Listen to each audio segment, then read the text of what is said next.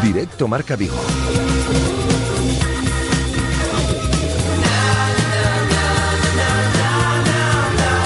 Rafa Valero. Hola, ¿qué tal estáis? Buenas tardes, son las 12 horas y 58 minutos. Os saludamos desde el 87.5 de la FM, desde el 87.5, desde Radio Marca Vigo y a través de radiomarcavigo.com y de la aplicación de Radio Marca Vigo eh, para todo el mundo. Tenemos a esta hora del mediodía 24 grados de temperatura, luz del sol con alguna nubecilla en la ciudad de Vigo y así va a continuar durante toda la jornada del día de hoy. Nos vamos a ir a máximas de eso, 24, 25 grados, eh, nubes, alguna nubecilla y también en la jornada del día de mañana tendremos algunas nubes, pero suben las temperaturas. ¿eh? Mañana nos iremos a máximas de 28 grados. Y de cara al puente en Galicia, ya sabéis que el lunes es el día de Galicia, el día de Santiago Apóstol, vamos a tener un fin de semana, un puente con sol y con altas temperaturas. Nos iremos a máximas de 31 grados el sábado y el domingo y el lunes, por ejemplo, de 33 grados. Es decir, que sí, una meteorología eh, muy benigna de cara a los próximos días, a las previsiones meteorológicas de cara a los próximos días. Os vamos a acompañar hasta las dos y media de la tarde, como cada día, como cada jornada, con muchas cosas que contaros. Por ejemplo, tenemos al Celta en Montevideo. Juega esta noche a partir de las diez y media. Primer derby gallego que se juega eh, fuera de nuestra comunidad autónoma. Ante el Deportivo de La Coruña, en Montevideo, hoy a las diez y media de la noche. Ante el Deportivo, como digo, este derby con muchas bajas en el equipo de Eduardo Berizo, al cual vamos a escuchar en los próximos minutos. Y también a Garitano, al técnico del Deportivo, que por cierto ambos posaban ayer en Montevideo saludándose ante los medios gráficos. Pero en el principio del programa vamos a hablar con Gustavo Loureiro. Gustavo Loureiro fue jugador del Celta, muchos años. Fue jugador también durante una época del Deportivo de La Coruña y nació en Montevideo, es decir, él aglutina absolutamente todo lo que tiene el derby, el partido de esta noche. Y con Gustavo Loureiro hablaremos dentro de unos instantes. Escucharemos, como digo, a Berizo, a Garitano y hablaremos del mercado de fichajes. En el día de ayer es una noticia que os contábamos el pasado 7 de julio, pero reconocía el agente de Pionesisto contactos con el Celta. Esto no quiere decir que Pionesisto venga, pero nosotros ya os dijimos el pasado 7 de julio eh, que se habían reactivado los contactos con este futbolista, que no es un 10 específico, más un jugador de banda, pero que gusta mucho, por lo menos en la Secretaría Técnica del Celta. No sé si ya tanto a Berizo o al Consejo de Administración, pero sí en la Secretaría Técnica del Celta es un jugador que gusta mucho, como también Dennis Praet, el eh, belga del Anderlecht, el joven futbolista del eh, Anderlecht, este ya corresponde más, responde más al perfil del 10 y que al Celta le gusta y que está en esa lista y de, él hablaba también, por ejemplo, en el día de ayer el, propio Eduardo Eduardo Berizo. Tenemos tiempo de análisis en el día de hoy con el jefe de deportes de Atlántico Diario, con eh, Borja Barreira, para analizar toda la actualidad del Celta. En torno a las 2 menos 25, 2 menos 20 de la tarde se pasa por estos estudios una pedazo escritora que eh, estaba con nosotros en septiembre cuando publicaba su primera novela, Puerto Escondido, editada por Destino, y que le ha cambiado radicalmente la vida en estos diez últimos meses. Y Mario Luña va a estar en este estudio de Radio Marca Vigo en torno, como digo, a las 2 menos 25, 2 menos 20 de la tarde. Como todos los jueves se pasan los locos de Diesen con todos sus eventos, que son una pasada, una barbaridad de eventos los que organizan estos locos de Diesen y Adriana Rubio estará para contárnoslos y para eh, pasar pasar eh, eh, repaso a todos ellos en este tiempo de radio. Y vamos a hablar con dos representantes de nuestros dos equipos de básquet masculino la próxima temporada en Liga EVA.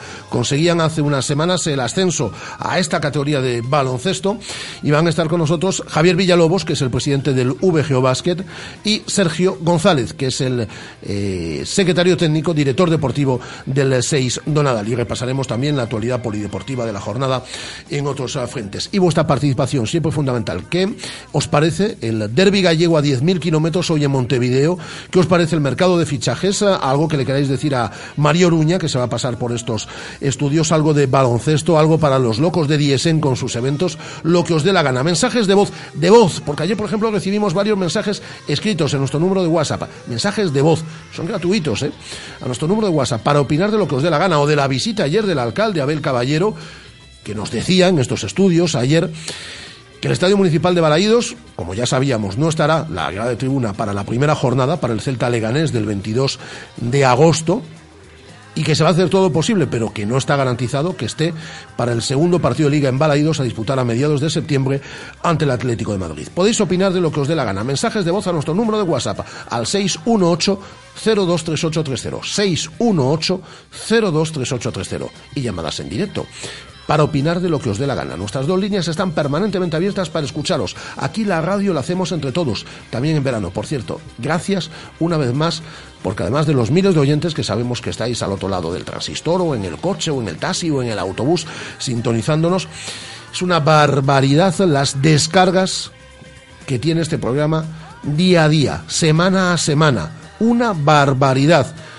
Datos muy por encima de la media de programas locales. Muy por encima. Bueno, pues podéis opinar en el 986-436-838 o en el 986-436-6693 de lo que os dé la gana. Y en las redes sociales, donde somos tan activos, en nuestra cuenta en Twitter, arroba Radiomarca Vigo, en nuestra página en Facebook de Radiomarca Vigo y la foto, los vídeos y demás, ya sabéis, a través de nuestra cuenta en Instagram de Radiomarca Vigo. Así que con todo ello, y con alguna cosilla más, como siempre os digo, y hasta las dos y media de la tarde, si os parece bien, solo, si os parece bien, pues nos ponemos en marcha. Son las 13 horas y 4 minutos.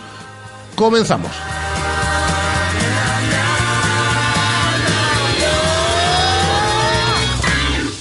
Radio Marca. 15 años haciendo afición.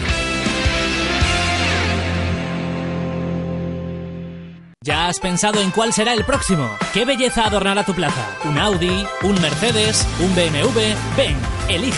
Prueba uno, prueba dos, siéntelos. Los coches son pasión y en Autos Rosas haremos que tu pasión se nos contagie. En la Avenida de Madrid, después del seminario, en Vigo. Autos Rosas, 33 años de pasión nos avalan. Sponsor oficial del Real Club Celta de Vigo.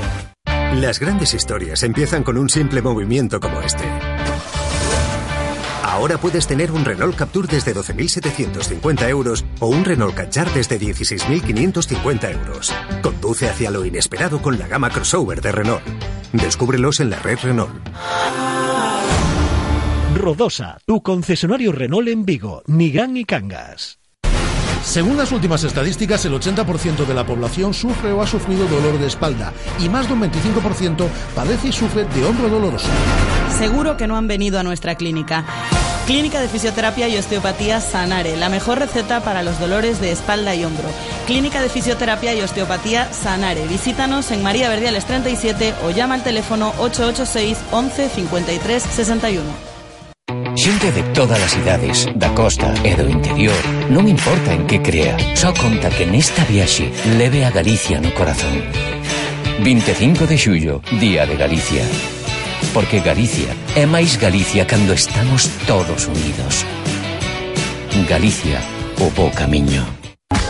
¿Quieres practicar deporte de forma segura y llevar un estilo de vida saludable? En Icónica Sport tenemos el servicio médico más completo de Galicia. Traumatología, fisioterapia, cardiología, rehabilitación cardíaca, medicina deportiva, nutrición, preparación física, pruebas de esfuerzo y psicología integrados en un mismo centro para darte una asistencia global. Porque tu salud se lo merece, Icónica Sport. Visítanos en Pablo Morillo 8, en www.iconicasports.com o llámanos al 986 90 90 80. Radio Marca. La radio que hace afición.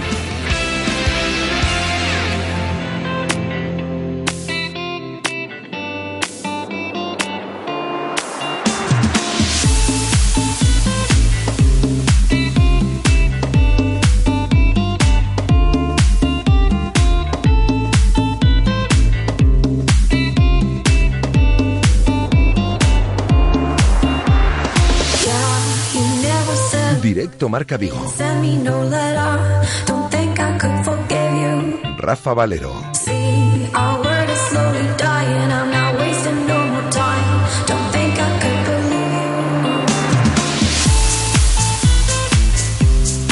Donde seguimos haciendo radio en directo hasta las dos y media de la tarde, mensajes a través de nuestra cuenta en Twitter, dice Brian RCCV-1923, eh, que le gusta más a Praeta eh, como fichaje.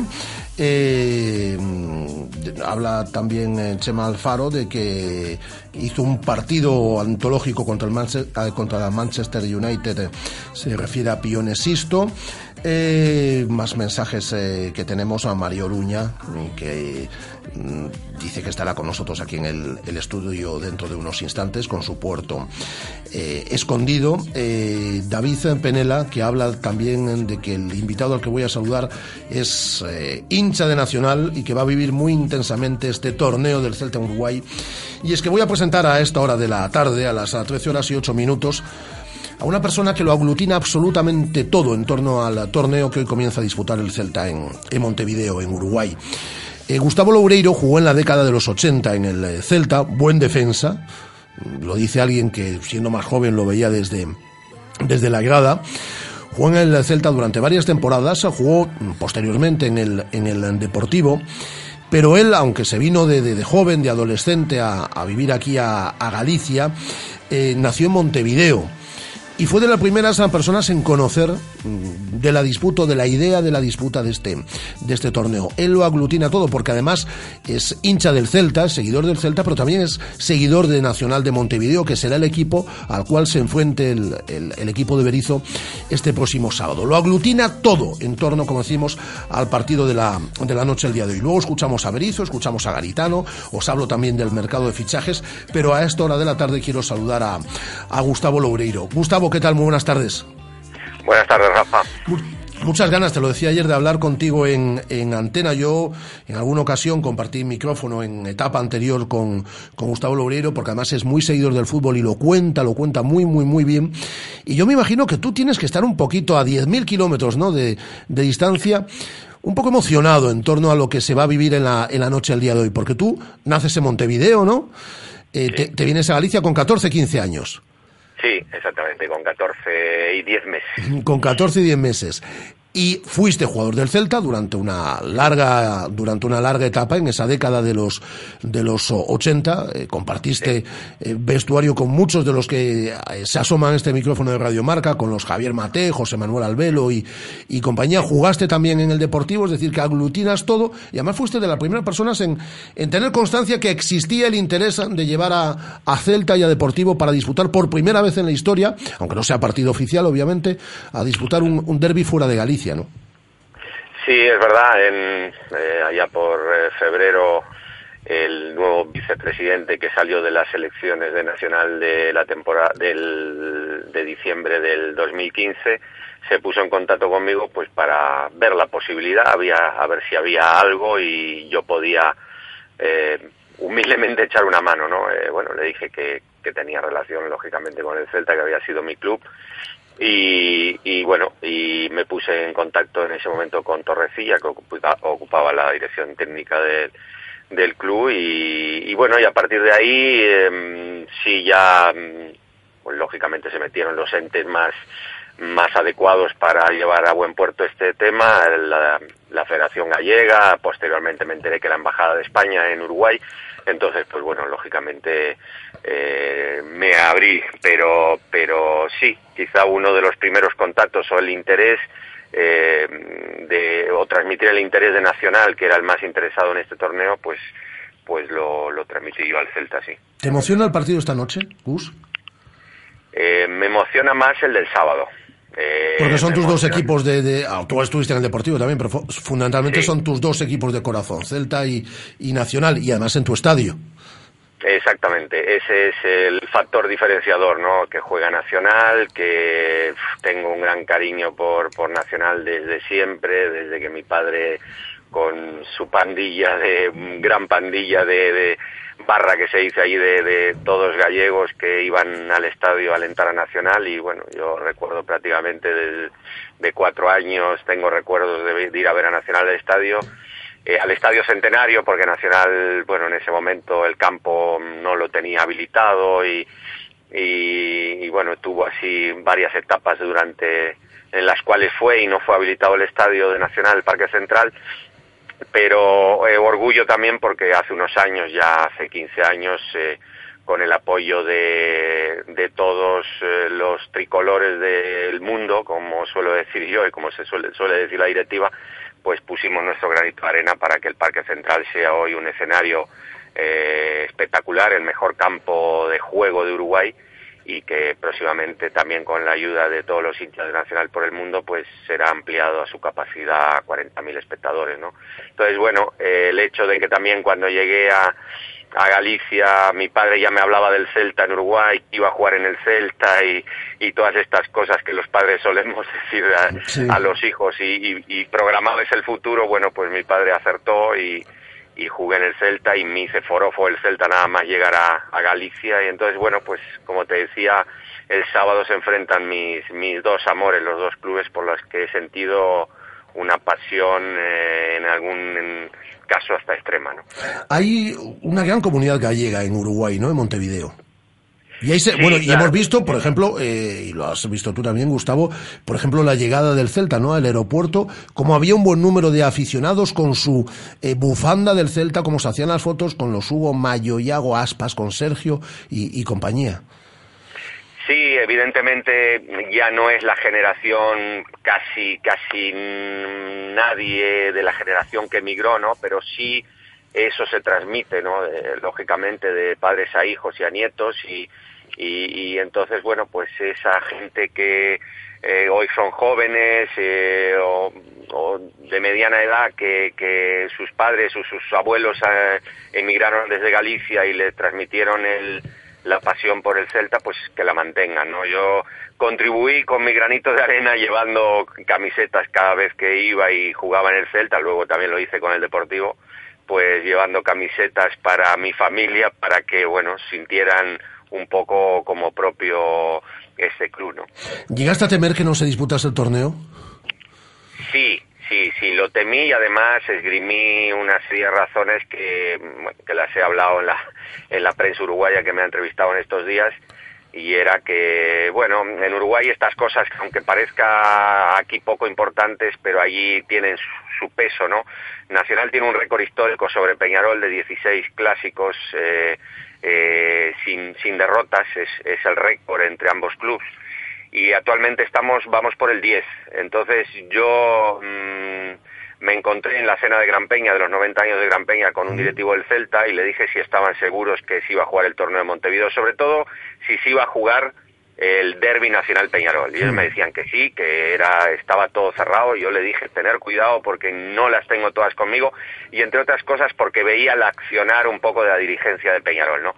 No digo que haya sido la razón fundamental por la cual se ha suspendido el torneo, porque realmente lo que se van a jugar son partidos sueltos. Sí, al final no es un torneo, es el derby gallego hoy, el Celta juega el sábado contra Nacional y el Deportivo sí. juega el domingo contra Peñarol. Es decir, es una Correcto. gira de partidos en Montevideo. Eso, exactamente, exactamente. Entonces, el torneo como tal no se juega y lo que yo esgrimía era que, que creía que Peñarol no se iba a, a arriesgar a tener un un nuevo, una nueva derrota o, o bueno, o no, o no vencer a Nacional en un partido que el calendario no le exigía, ¿no? Eh, ya digo, estas cosas tienen muy, mucha importancia en Uruguay, tanto para un club como para otro, que son los dos que monopolizan el, el, la, al aficionado uruguayo. Y, y, bueno, y aunque parezca una razón peregrina o que algunos no lo puedan creer, yo lo esgrimí como algo que era factible. Ya digo, puede que no sea la, la, la, razón mayor de la suspensión del torneo, pero que Peñarol no quería jugar este torneo, eso lo tengo absolutamente claro.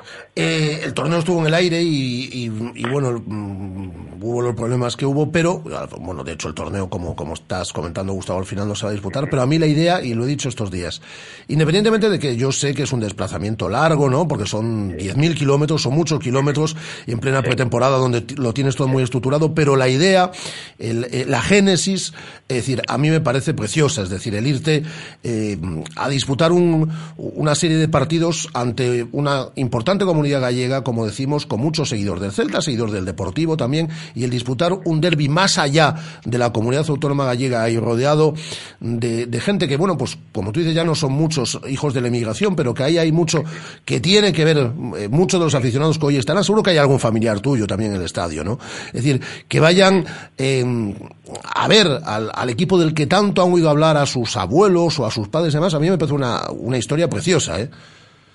Es, es muy bonito y desde luego es eh, todo lo que dices tú, estoy totalmente de acuerdo y además yo le agrego ya como en tono partidista que encima se va a jugar en, en, en nuestro templo, ¿no? en nuestra casa, en el Parque Central, en, en, el, en el campo en donde se disputó el primer partido de un mundial y entre dos clubes gallegos no podía tener otro eh, otro escenario mejor y lo digo con total humildad pero Nacional aglutinó a muchísimos eh, eh, gallegos españoles en general. Nacional tradicionalmente ha sido el equipo de los gallegos y Peñarol de el de los italianos. Y entonces eh, bueno el tener este premio de que en el Parque Central eh, en nuestro templo, como digo, en nuestra casa, eh, jueguen eh, Celta y Depor, que, que bueno, han aportado tantísimos hinchas y, y, incluso dos presidentes en la historia nacional son de son eh, nacidos en Galicia, José Añón y Ceferino Rodríguez, y bueno, pues a mí me colma de orgullo, la verdad. Oye, Gustavo, ya para finalizar, Gustavo Loureiro, para quien no lo sepa, además de haber sido jugador de élite durante muchos años, en su trayectoria en España, como digo, fundamentalmente muchos años en el Celta, también alguna temporada en el Deportivo, eh, ha entrenado, ha trabajado con el fútbol base en diferentes, en diferentes categorías y es un consumidor y de eso doy fe, porque como digo, compartimos el micrófono durante también un, tiempo, es un consumidor excepcional de, de fútbol, ¿no? Eh, ¿Qué partido esperas esta noche? Con dos equipos, más el Celta quizás con, con, bajas. ¿Y qué partido esperas el próximo sábado? Tú que conoces perfectamente a las dos plantillas, tanto a la de Celta como a la de Nacional de Montevideo. Bueno, el partido de hoy, evidentemente, teniendo como, como antecedentes, tomando como antecedentes los partidos de la temporada pasada, aunque ya no esté Víctor eh, Sánchez de comentador del Deport, bueno, creo que el, de, el Celta, eh, la propuesta del Celta es evidentemente más atractiva que la del Deport. Eh, es un equipo, considero, con más calidad, pero el Deportivo en la pasada temporada ha sabido contrarrestar eso y ha logrado en, en los dos partidos de liga no salir derrotado frente al Celta, ¿no? Creo que el Depor, más allá de que sea un amistoso, obviamente nadie quiere perder y menos este tipo de partidos, eh, para intentar equilibrar las fuerzas tiene que salir con una con una mentalidad parecida a la de aquellos partidos, ¿no? Con mucha agresividad, hacer del partido un partido cortado quizá, eh, que, no se, que el Celta no se eh, recree en, en su buena posesión de balón y ofensiva posesión de balón, y entonces creo que por ahí va a estar la clave. En cuanto a lo del sábado, eh, es una incógnita. Nacional también está en plena pretemporada, creo que lleva una semana más de entrenamiento que Peñarol. He hablado mucho con su entrenador, que es Martín Lasarte y fue compañero mío en el sí. Deportivo. Eh, bueno, la verdad es que él está contento. A última hora se le fue una de las figuras más importantes, Nico López, lo fichó el Inter de Porto Alegre la semana pasada. Va a ser una baja importante. No obstante, Nacional eh, me sorprendió para bien en la pasada Copa Libertadores, en la que quedó eliminado en, por penaltis con Boca Juniors eh, mereciendo pasar. La verdad es que la propuesta de Munúa de la temporada pasada, que era el entrenador, fue muy buena, fue novedosa para Uruguay. Eh, más allá de que tuvo una plantilla corta y no le dio para, para ganar la liga y, al mismo tiempo estar en la competición en la Copa Libertadores, pero yo creo que vamos a ver por, por las señales que da Martín, eh, un Celta con la pelota, un Celta dominando, mmm, pelota y terreno, y un Nacional muy vertical, esperando recuperar en propio campo y, salir a la contra. Aunque esa no ha sido mi consejo para enfrentar eh, Gustavo, te mando un abrazo muy fuerte, me alegro un montón, te lo decía ayer, de, de volver a hablar con, contigo, que todo vaya bien y sé que vas a disfrutar de lo lindo, pues esta noche y fundamentalmente en, en la jornada del próximo sábado con ese Celta Nacional de, de Montevideo. Te mando un abrazo muy fuerte, Gus.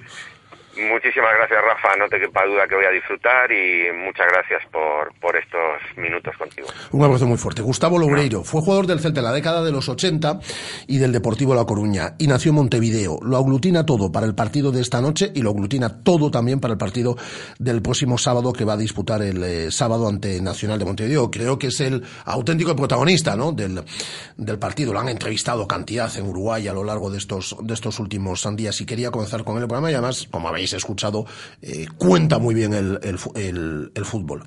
Eh, en cuanto al mercado de fichajes, ahora vamos ya con el partido iberizo y demás, el... Em, tema de Dennis Pratt, lo que os hemos venido comentando a lo largo de estos últimos días, ¿no? Que insisten con esos contactos y en torno a 10 millones de euros, ¿no? Sería lo que el eh, Celta eh, tendría que pagar por hacerse con el eh, centrocampista del, del Anderlecht, con el joven centrocampista del Anderlecht, Dennis Pratt.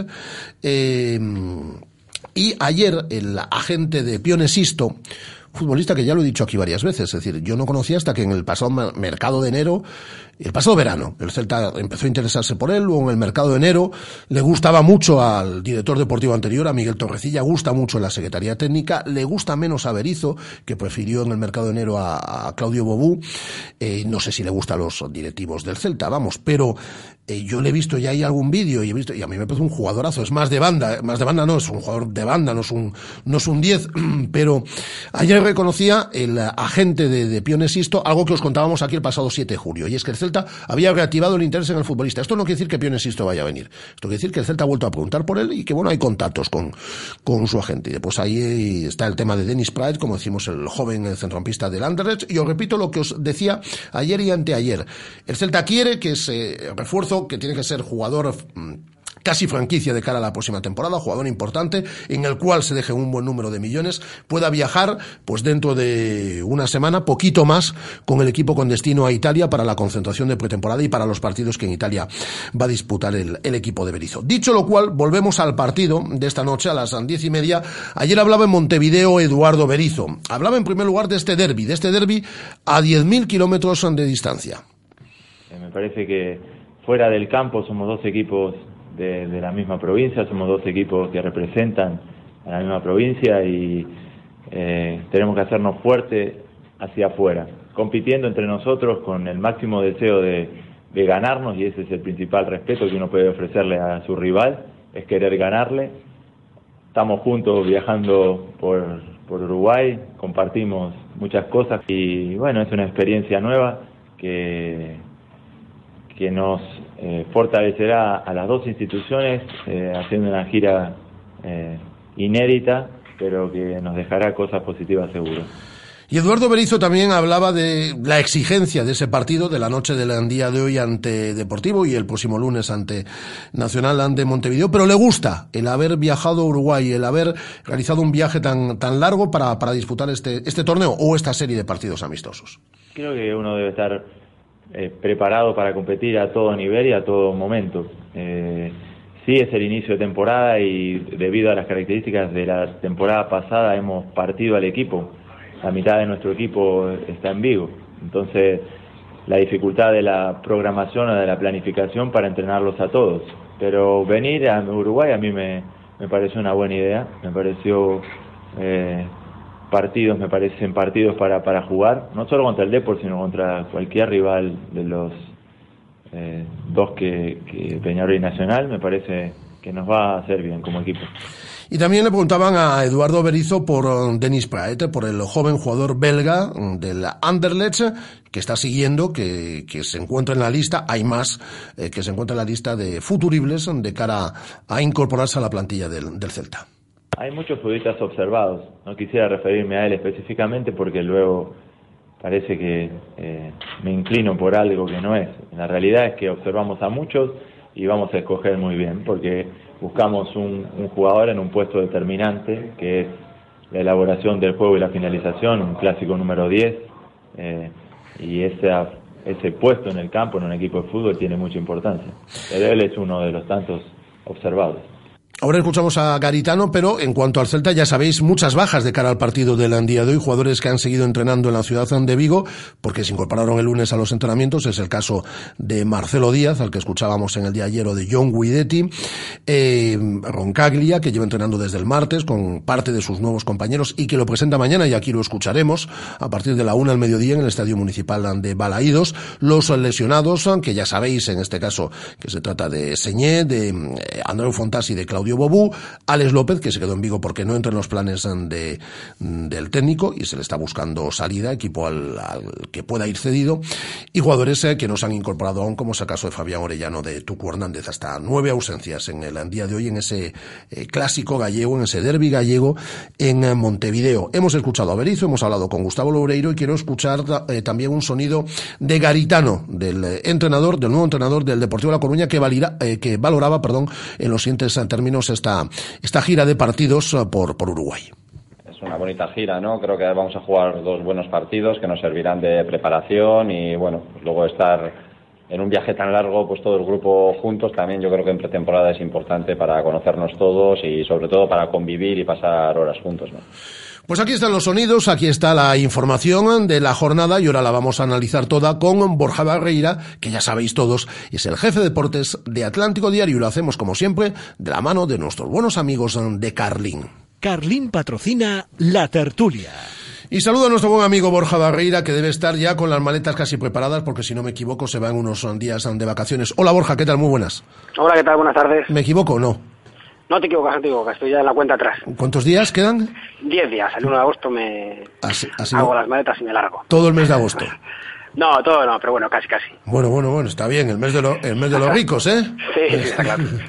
eh, por lo tanto, esta es la última intervención de esta temporada de Borja Barreira, que seguiremos molestando a partir del, del próximo mes de, de septiembre. Eh, ahora hablamos del, del, partido esta noche, pero antes os quiero preguntar, eh, te quiero preguntar, eh, Borja, por un nombre que vosotros a través de las páginas de Atlántico estáis insistiendo a lo largo de estos últimos días, y es el de Dennis Praet, que el propio Berizo, lo acabamos de escuchar, reconoce el interés, dice que hay otros, otros jugadores ¿Te da el perfil a ti de, ese 10 que busca, que busca el Celta? ¿Te gusta Denis Praet como, como jugador, como fichaje, digamos, franquicia un, un poco del Celta de cara, de cara a esta temporada? Eh, bueno, para, para opinar realmente sobre él me falta ver partidos enteros, no he visto más que, vídeos y evidentemente, evidentemente, es un jugador que al que se le ve que tiene cualidades técnicas, que tiene buen, que tiene buen disparo, que tiene visión de, de, juego y en cuanto a si es el perfil, dudo. Lo que quería haber dicho era un jugador experimentado, un jugador que, que bueno, que, que nadie dudase, ¿no? Que venía para ser titular y que además le ofreciese polivalencia. En el caso de Denis Prat es cierto que, que, es muy joven, tiene solo 22 años, pero sin embargo sí que tiene bastante experiencia, tanto en la Liga Belga como, sobre todo, lo que creo es más importante para el Celta en, la Liga de Campeones y en la Liga Europa, en competiciones europeas que sí que son competiciones de primer nivel.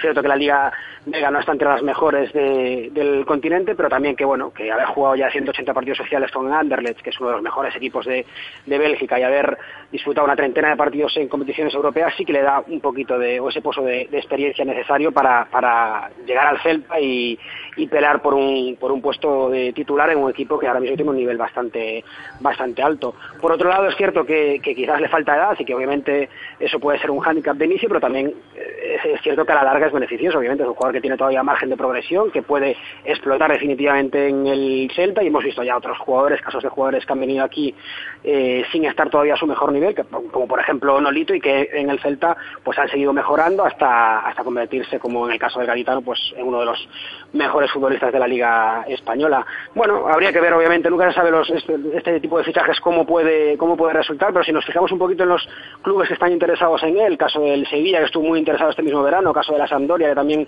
está muy interesado en, en Praet, pues podemos deducir que es un futbolista de, mucho nivel. Eh, hay otro jugador, eh, Borja lo reconocía también el agente en el día de ayer, nosotros lo contábamos también en los últimos días, este sí que no da el perfil de 10. A mí, al igual que a Denis eh, Praet, yo lo conocí, vosotros me parece que fuisteis los salió una prensa belga, pero vosotros fuisteis lo primeros un poco en acero seco, ¿no? De, de ese desinterés. Yo no conocía a Denis Pret, tampoco conocía a Pionesisto de nada, ¿eh? Pero sí que me he molestado porque como tiene más recorrido en cuanto a seguimiento por parte del Celta, ¿no? Porque ya sonó el pasado verano, sonó en el mercado de invierno. De hecho, según parece, eh, Berizzo optó más por Claudio Bobú que por Pionesisto. Sí. Bueno, Pionesisto es un jugador de, a, a, a, de este sí que yo me he molestado ya en ver vídeos, en ver a, algún partido y demás me parece un jugador espectacular, pero este sí que no responde al perfil de 10, es un jugador de banda. Es un jugador de banda, claro. Lo bueno que tiene Prat es que es un jugador que, tiene mucha polivalencia, que es una de las grandes, una de las cualidades favoritas del, del Celta, ¿no? Lo era con Torrecilla y lo sigue siendo ahora que ya no está el actual director deportivo del, del Betis. Eh, puede jugar o ha jugado mucho como, como media punta, pero también ha jugado incluso más retrasado, como medio centro y cualquiera, cualquiera de las dos bandas. En el caso de, de Pionesisto es verdad que por sus características eh, funciona, funcionaría mejor, os entendemos, como, como extremo. Es verdad que, el Celta además lleva mucho tiempo siguiéndolo y no solo el Celta, sino equipos muy importantes de Europa han estado detrás de él en los últimos, en los últimos años y en este caso pues quizás hay incluso más, más competencia que, que con Praet. Eh, Pionesisto ha sonado en los últimos dos años para para equipos de muy buen nivel. Él, de hecho, decidió el año pasado, a pesar de tener ofertas, eh, decidió quedarse en, Dinamarca para seguir evolucionando y es un futbolista muy interesante. La duda es esa, eh, si, si realmente podría actuar como 10 o, no, aunque, aunque también hay que recordar que Berizzo, un poco lo que quería, sobre todo cuando el, pasado mes de enero, era incorporar un jugador de banda para liberar de, la banda derecha orellana y poder situarlo en la media punta, porque era un jugador que, ofrecía un buen rendimiento ahí. También hay otros jugadores en la plantilla que puedan jugar ahí en la media punta, como Pablo Hernández, incluso como Daniel, como Daniel Vaz. Bueno, si, si incorporas a Pionesisto, es cierto que, que quizás pierdes opciones ahí en la, en la media punta, pero también que ganas a un jugador eh, muy joven también, muy prometedor y que, está siendo seguido, ha sido seguido en los últimos dos años por muchos clubes de Europa, lo que sin lugar a dudas evidencia que es un jugador muy prometedor.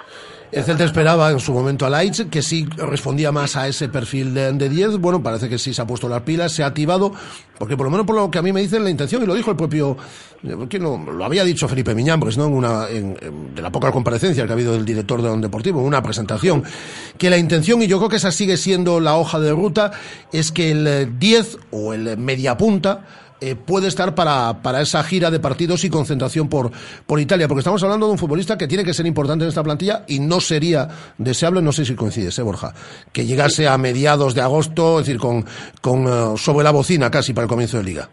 No, no sería deseable, bueno, no es deseable que llegue ningún jugador en la última semana. Además, un, futbolista en torno al cual tiene que girar mucho de tu fútbol de ataque. Sí, eso, eso te iba a decir, que, que todos los jugadores que llegan nuevos a un equipo se tienen que, que adaptar a un, a un nuevo ritmo, los nuevos compañeros, nuevos conceptos, que en este caso son conceptos complicados. El propio eh, Berizzo lo, lo, reconocía estos días atrás, el propio Manucci el otro día también, que bueno, que, que requiere un proceso de, de, adaptación, por eso el Celta es un equipo que juega que es muy valiente, con una presión muy alta y eso todo eso requiere una coordinación especial por parte de todos los futbolistas. Pero en el caso del 10, como dices tú, que, que viene para ser un jugador importante y para empezar a jugar desde ya, tanto en la Liga como en la Liga Europa, cuanto antes llegue, mejor. Y por lo menos tener esos partidos que se van a disputar en la gira italiana, que son un mínimo tres y puede ser alguno, alguno más, eh, pues por, lo menos tenerlo, tenerlo ahí sería, sería importante, sin lugar a dudas. Y también porque, bueno, hay que ver, hay jugadores que están haciendo las tres temporadas con sus equipos y en ese caso no tenían ningún, ningún problema, otros incluso que empezaron a trabajar antes de que lo hiciera el Celta, pero bueno, pueden surgir opciones también de, futbolistas que no están tan activados, con lo cual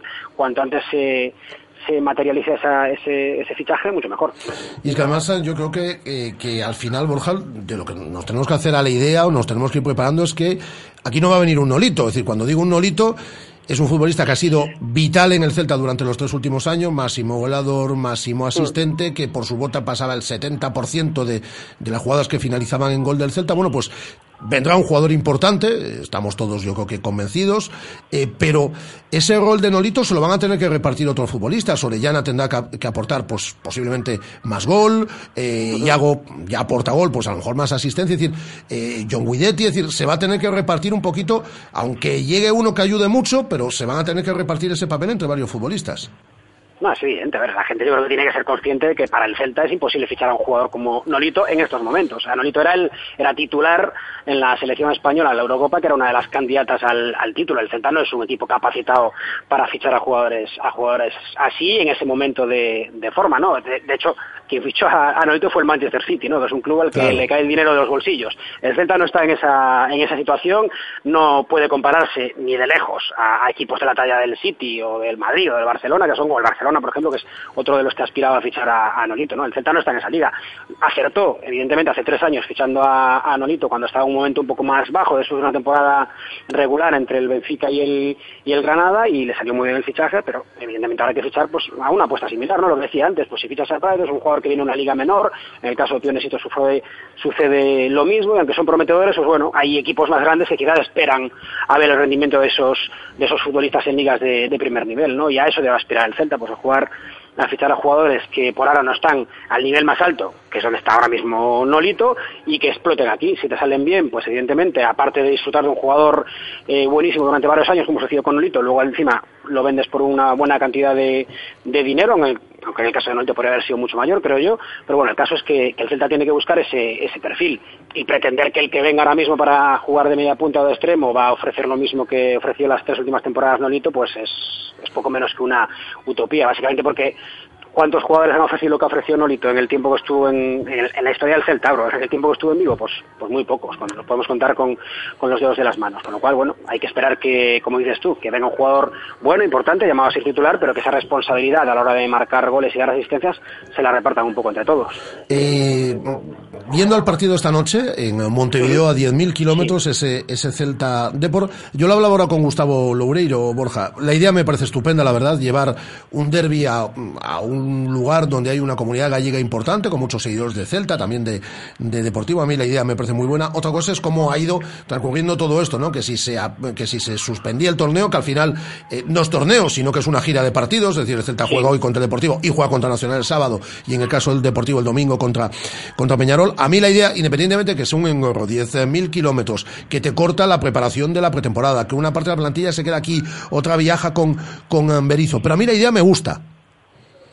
Sí, a ver, la idea, la idea, la, idea inicial que era llevar eso al Celta Deportivo, acercar a esos, a los dos principales clubes de Galicia, pues a la comunidad gallega que hay en, Sudamérica, se habló al principio de Uruguay, de, otros países, finalmente ha sido en, perdón, de Argentina, finalmente ha sido en, en Uruguay, pues me parece evidentemente bien, porque bueno, todo el mundo sabe que hay muchísimos gallegos, descendientes de gallegos también en, en muchos países de Sudamérica y evidentemente la idea desde el punto de vista más, más romántico es, es preciosa, pero es verdad que quizás yo personalmente lo habría hecho a final de, temporada, Pues alargar una semana más la, la, temporada de los equipos y que lo hacen, de hecho, lo han hecho en estas giras de la Liga, organizar la Liga varios, varios equipos en las dos últimas temporadas y creo que habría sido menos perjudicial, sobre todo porque la idea de hacer un viaje largo en pretemporada no me acaba de convencer, lo hacen mucho, lo han hecho mucho en los últimos años los grandes, sobre todo equipos como el Madrid, el Barcelona y no acaban de empezar la Liga muy bien del todo, al contrario que el Celta, que, que si en algo se ha especializado las dos últimas temporadas desde que llegó Eduardo Berizzo y su cuerpo técnico es empezar como un avión la, la liga y eso al final reporta muchos puntos porque en ese, en ese momento de la temporada hay otros equipos que no están tan, tan bien. Es cierto que puede trastocar un poquito los planes en ese sentido del equipo, cansar un poco más a los jugadores, pero bueno, eh, también es verdad que la idea de jugar contra el Deportivo, de hecho sí, los últimos, los últimos años ya en verano, pero aquí en, Galicia está bien porque si algo le falta a estos partidos de pretemporada es que no acaban de motivar a los jugadores, ¿no? Los jugadores no los afrontan del todo motivados, evidentemente, como una competición oficial y eso siempre se deja notar en el juego. En este caso, pues, aunque sea un amistoso, evidente que jugar contra el Deportivo a todos les, les motiva y les servirá para, para estar más despiertos que, por ejemplo, en la segunda parte del partido del otro día contra el, el Lugo, en, el que, en la que el equipo bajó un, poco. Pero bueno, veremos qué, qué, es lo, qué es lo que pasa, cómo llevan los jugadores el, el viaje. Lo decía el otro día Berizzo, está muy acostumbrado a viajar por encima del Atlántico, que bueno, haciendo el viaje de ida por menos en noche ya descansaban y se iban a notar menos y bueno, a ver si, si no les afecta y si, y si pueden disfrutar, como decimos, los, los aficionados del Celta del Deportivo en Uruguay de un, buen partido. Lo que está claro es que el Celta que veamos hoy eh, no va a tener nada que ver con el que veamos el próximo día 22 de, de, agosto, ¿no? Pues porque aquí se han quedado la mitad de la plantilla prácticamente, como el propio Berizzo decía en el día de ayer, porque un jugador que tiene que ser importante, el eh, media punta aún no ha llegado, es decir que mm, tampoco podemos sacar excesivas conclusiones de lo que vayamos a ver esta noche. No, no se puede sacar conclusiones de prácticamente ningún partido de pretemporada. Si acaso de, de los últimos en los que el equipo está más rodado ya y prácticamente en el punto de forma que va a tener en la primera, en la primera jornada. Pero a estas alturas eh, después de dos semanas, poco más de dos semanas de, trabajo y de solo un partido disputado el otro día contra el Lugo, no se puede sacar ninguna conclusión. Y más, faltando tantos, tantos jugadores y estando los, los que están con mucha carga de trabajo en las piernas, que siempre se hace notar, sobre todo conforme pasan los, los minutos. Pero bueno, el caso es que disfrute la gente que está allí de un partido eh, lo mejor posible, teniendo en cuenta que estamos en pretemporada y, y, poco más, y que los jugadores del Celta vayan acumulando minutos, que de eso se trata. Eh, ya para finalizar, Borja, tengo una sensación que no sé si es compartida, alguna gente sí me ha dicho que sí, otros me dicen que no, pero que esta ha sido una pretemporada muy rara, digo en el Celta, en varios aspectos, es decir, eh, que si ya arrancó aquello con lo de la campaña de abonados, que la verdad es que la gente no hizo la ola a la campaña de abonados. Luego que si el tema de la camiseta, que el último local en el que se vendió la camiseta del Celta fue la tienda oficial, ya se estaba vendiendo en todo Vigo y, el último local fue el Celta. Eh, que si el tema de Balaídos, ayer estaba aquí el alcalde y no garantiza al 100% que eh, la grada de tribuna esté para el partido ante el Atlético de Madrid, ya sabemos que no va a estar contra, contra el, Leganés. El tema de, de, de, de Lights, el tema de que Berizzo pide un portero, y que mm, rápidamente responde el director deportivo y dice que no, que no es una prioridad y que también es el mensaje que se traslada desde el club. Me da que esto luego no importa, a partir del 22 de agosto lo que importa es que ruede el balón y que las cosas salgan bien, ¿no? Pero sí que para mí por lo menos ha sido un tanto extraña. Sí, está siendo bastante, bastante extraña porque hay muchas cosas, como dices tú, eh, en torno al equipo que importan y mucho, empezando por el propio estadio Balaídos. Bueno, no tenemos patrocinador a día de hoy, que me imagino que lo tenemos en los próximos días. Hay muchísimas cosas. A mí recuerda un poco la temporada del, o al verano del, del, ascenso, que la gente estaba evidentemente entusiasmada con, con el retorno a primera división y el Celta tomó aquel verano varias decisiones o, o tomó unas decisiones demasiado demasiado tarde y como que cortó un poquito la, euforia, ¿no? Pero al final, bueno, lo hemos hablado en, otras ocasiones, el, el, problema muchas veces es un problema de, de comunicación, de comunicación. cosas claras o, por lo menos de, decirlas y, ya está. El Celta no ha dicho ni mu sobre si piensa jugar el partido en Balaídos con la grada de tribuna cerrada, si piensa irse a otro sitio y, es algo que, que a la afición le interesa evidentemente saber, que la afición quiere saber cuánto antes dónde va a jugar el Celta el primer partido de, de liga y posiblemente el Celta todavía, todavía no, no, lo sepa, pero no estaría de más que alguien dijese cuál es, cuál es idea, si se plantea simplemente jugar con la grada, con la grada de tribuna cerrada, reubicando a los socios en las otras gradas del estadio, que no sabemos si es posible, porque el Celta tampoco ha querido decir cuántos socios tiene, tiene en estos momentos de, de, la campaña. Además, de los que vais, eh, los que seguís el día a día del club, digo que vais a las instalaciones de Amasguan, que estáis más, aquí me han metido en este estudio, Borja ya lo sabes, y, y, no me sacan de aquí, pero eh, habéis preguntado en muchas ocasiones y no se da el dato. No, no, no, no, no, no, o sea, dato, vamos, yo mismo lo, he preguntado, pero no, no quieren darlo. Otro, el verano pasado anterior, no recuerdo, no recuerdo cuál, que las cosas iban bastante mejor, sí que lo... Cada semana se actualizaba. sí, sí, sí. Esta vez, pues no lo quieren, pero bueno, es un poco la política de incomunicación del, del club y nosotros estamos más acostumbrados a ellos, pero el problema no, no es de los, como digo, de los aficionados, que por lo pronto quieren saber dónde se va a jugar el primer partido de liga y a estas alturas, pues todavía no lo saben. Borja, te mando un abrazo muy fuerte, que disfrute mucho de las um, vacaciones y nos escuchamos a partir de septiembre y te seguimos leyendo, obviamente, todos los días en, en Atlántico Diario. Un abrazo muy fuerte. Un abrazo, Rafa, gracias. Eh, Borja Barreira, nuestro compañero, nuestro buen amigo, eh, jefe de deportes de Atlántico Diario. Hasta aquí toda la actualidad del Celta. Luego, a las dos eh, hablamos con Adriana Rubio con todos los eventos de Diesen y vamos a hablar de básquet masculino con los representantes de, nuestros dos equipos en Liga EVA la próxima temporada que conseguían el ascenso hace unas semanas, tanto el VGO Básquet como el Seisan Donadal. Pero a vuelta de nada, visite este estudio. Tengo muchas ganas de charlar con ella, una buena amiga también, como es María Oruña, que publicaba su primera novela el pasado mes de septiembre.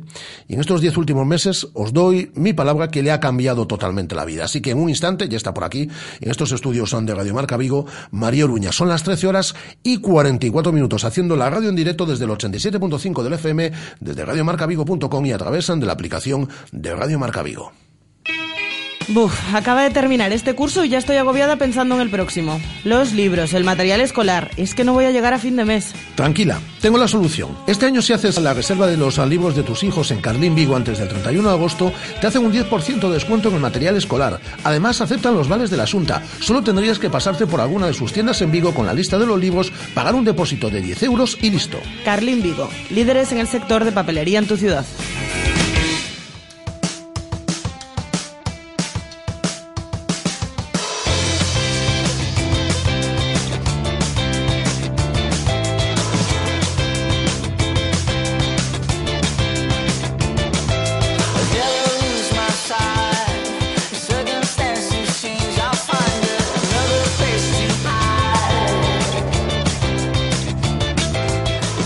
Nuestros fieles eh, seguidores eh, recordaréis que hablamos allá por principio de, la pasada temporada de una novela que nos había encantado, eh, Puerto Escondido, editada por, Destino.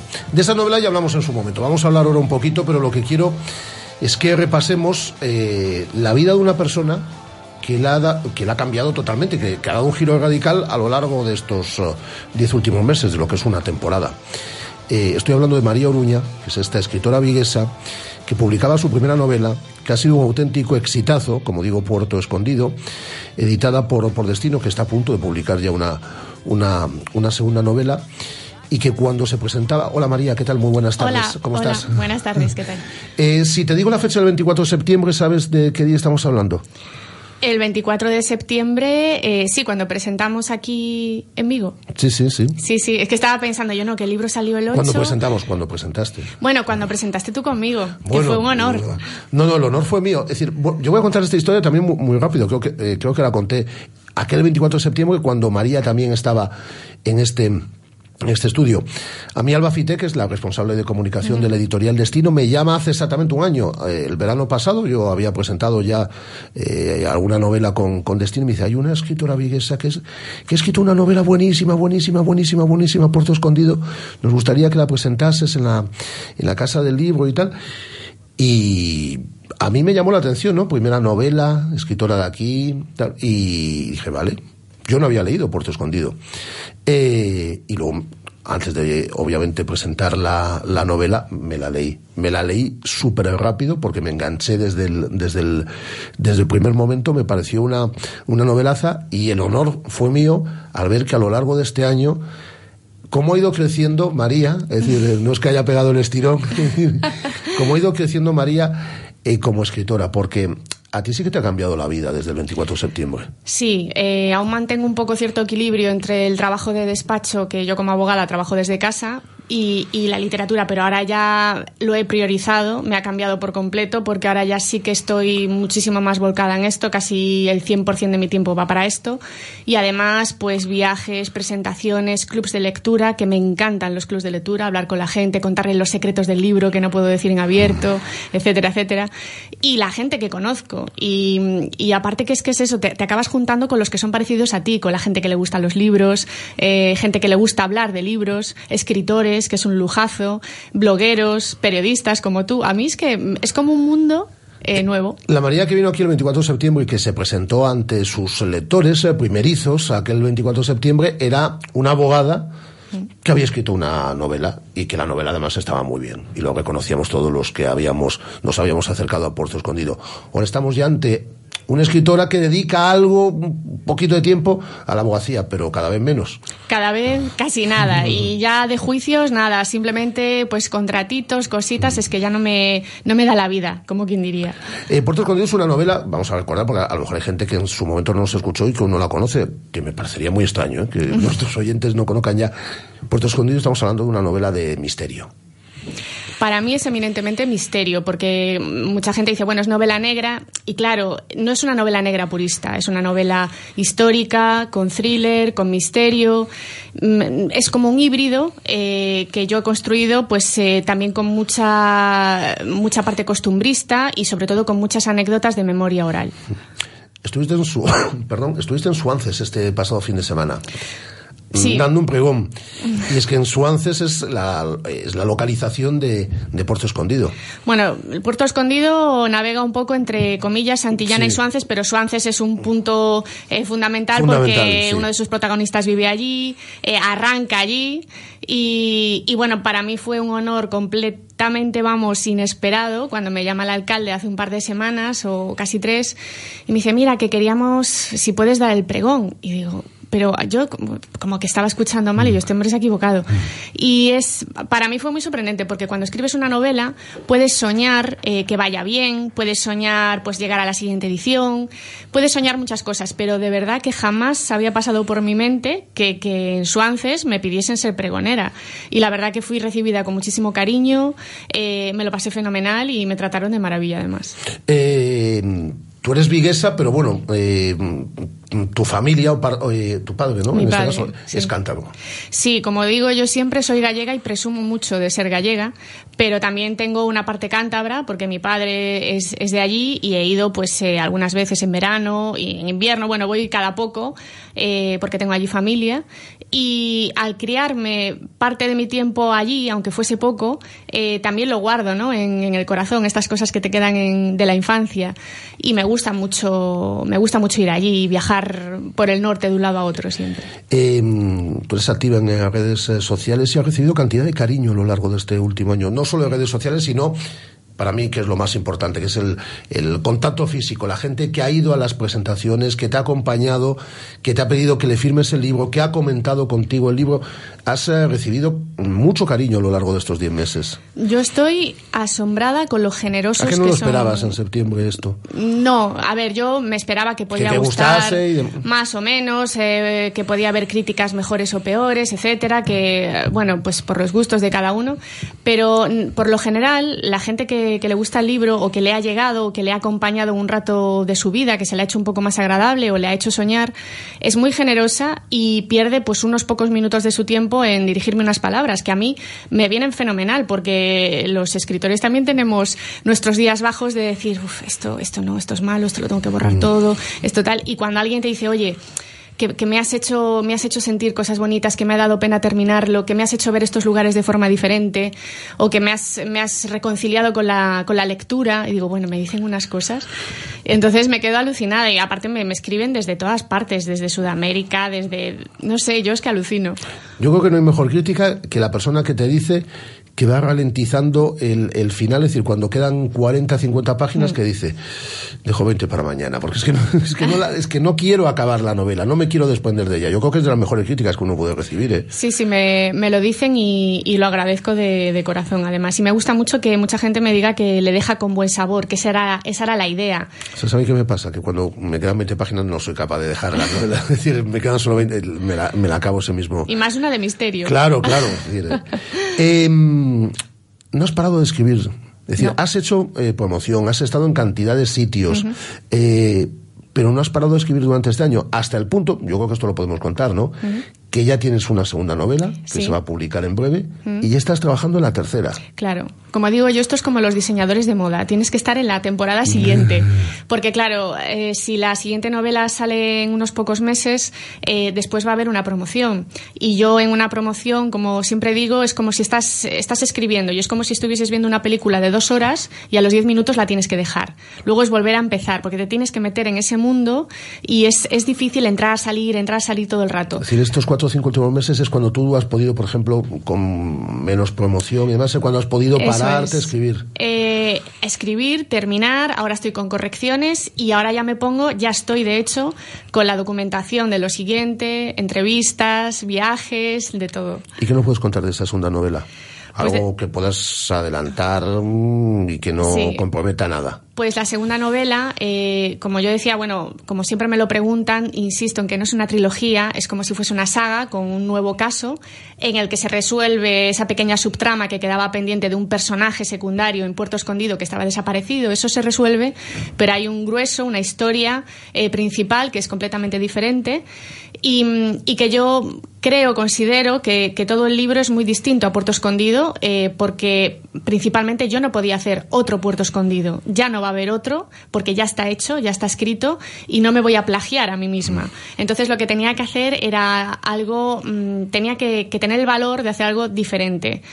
Y lo he hecho, espero que les guste a todos y, bueno, que es, eh, va muy rápido, es eh, quizás menos intimista que Puerto Escondido creo que, creo que va a sorprender. En- y estás trabajando en la tercera. Ajá. Y haciendo entrevistas. Es- eh, eh, María es súper minuciosa, ¿eh? es decir, entrevista a cantidad de gente. es decir, para escribir un, un párrafo, puedo hacer tres entrevistas. Tranquilamente. Y eso eh, lo agradece luego el lector, porque eres muy minuciosa a la hora de detallar. Es decir, quieres presentarte delante de- del, del- del lector con la máxima información posible.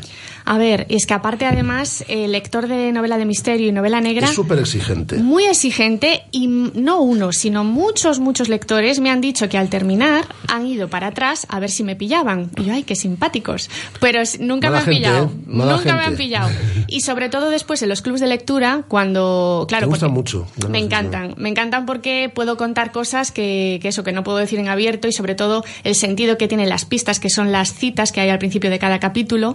Les cuento, porque algunas pueden ser un poco ambiguas, les cuento y se quedan así como alucinados, u otras pistas o algún otro detalle. Pues, por ejemplo, los nombres de mis seis sobrinos están todos ahí. Mm. Son pequeños guiños, pequeñas cosas. Y luego, una vez que termino el club de lectura, ya se van todos, me dicen, voy corriendo que voy a ver esto que has dicho y tal. Y, y bueno, mm, se dan cuenta de que lo he mirado todo por respeto a ellos, por respeto a los lectores, que, que vean que, que, no hay ninguna laguna. Eh, de la tercera novela podemos decir algo. No. Bueno. De la tercera, bueno, me estoy documentando. Mm. La verdad es que eh, cuando va a salir la segunda, preguntarle ya por la, la, tercera. Eh, eh, puedo decirte que está siendo muy curioso y muy divertido la, documentación, porque la temática que he escogido, no sé por qué, porque la tenía ya fijada la, temática, que también creo que, va a sorprender un poco, pero era como, bueno, a ver a quién entrevisto para, para este tema. Y he empezado a entrevistar y es como un poco una locura, pero es muy divertido. Está muy bien situarlas en Cantabria, pero hay que situar alguna en Galicia.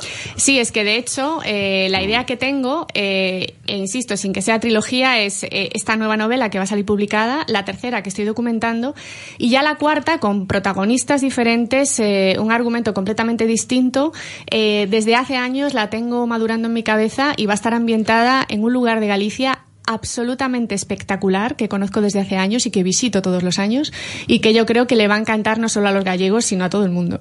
No se puede dejar a la gente aquí con los dientes largos porque está hablando de una cuarta novela, es decir, una cuarta novela pueden ser cuatro años, cinco años, seis años para que se publique. Como se dice en Galicia, a cabeza no para. Ah, eh, ¿Tienes disciplina de escritora? Es decir, de levantarte temprano, o bueno, levantarte, o puedes escribir durante toda la noche. ¿Cuál es tu...?